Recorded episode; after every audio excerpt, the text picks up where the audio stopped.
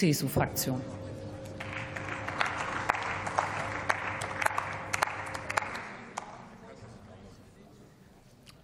Frau Präsidentin, meine Damen und Herren! Die Einsatzbereitschaft der Bundeswehr ist heute wichtiger denn je.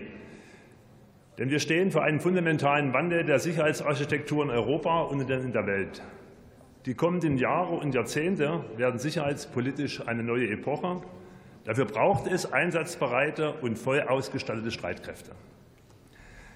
Wenn Deutschland sich im Indo-Pazifik engagieren und erneut nicht ständiges Mitglied im UN-Sicherheitsrat werden will, dann muss das glaubwürdig auch mit deutschen Streitkräften abgesichert werden. Sich allein auf die wirtschaftliche Kraft zu verlassen, wird angesichts der derzeitigen Wirtschaftsentwicklung nicht ausreichend sein. Starke, einsatzbereite Streitkräfte sind am Ende der entscheidende Hebel, um glaubwürdig zu sein. Der Weg dahin ist übrigens die Einhaltung des 2-Prozent-Ziels auch über das Sondervermögen hinaus.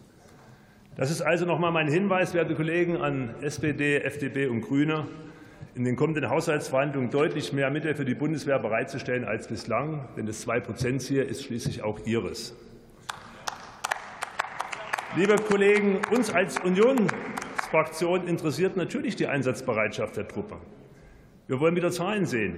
Die lustigen, bunten Darstellungen mit Piktogrammen funktionieren vielleicht in Kinderbüchern, aber nicht im Bericht über die Einsatzbereitschaft der Bundeswehr. Mich stört es, dass die Ampelregierung das BMVG benutzt, um sich selbst im Bericht über die Einsatzbereitschaft der Kräfte zwischen den Zeilen zu feiern, indem sie die Zahlenübersicht gegen ein Ampelsystem austauscht. Das ist reine Symbolpolitik und verschleiert den Zustand unserer Parlamentsarmee. Es braucht also Zahlen, Zahlen, die nachvollziehbar und verständlich sind. Wir wollen einen Klarstand über das zur Verfügung stehende Material. Was hat ein Bataillon an Fahrzeugen im Sollbestand und wie viele davon fahren tatsächlich? Das ist aus unserer Sicht wesentlich aussagekräftiger als gelb, rot oder grün gefärbte Kästchen. Wir wollen eine Übersicht über das Material, das Personal, die Infrastruktur und die Ausbildung.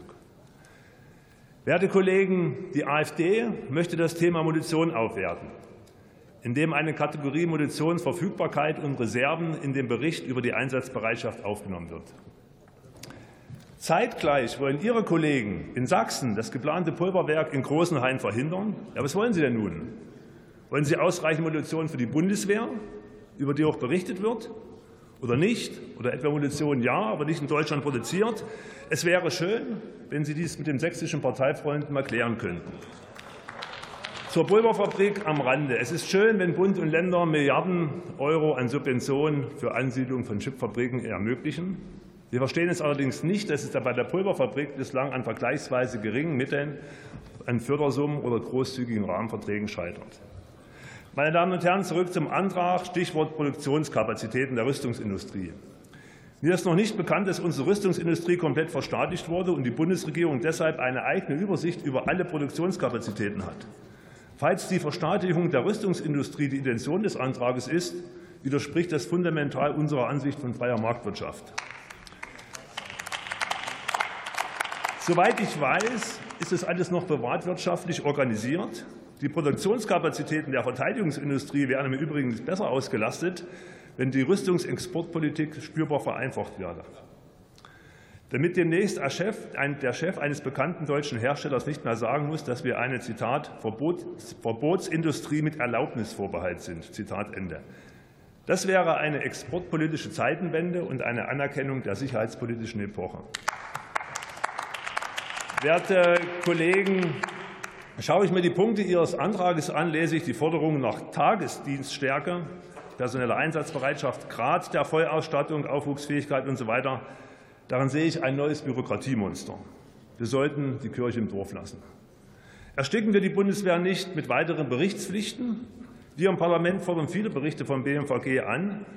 Aber wir müssen selbstkritisch genug sein, die Bundeswehr nicht in einem übergriffigen Informationsbedürfnis von ihren eigentlichen Aufgaben abzuhalten.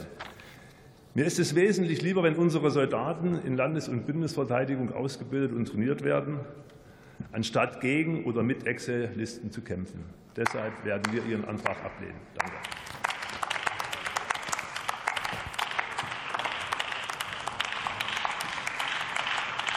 Das Wort erhält Philipp Krämer für die Fraktion Bündnis 90 Die Grünen.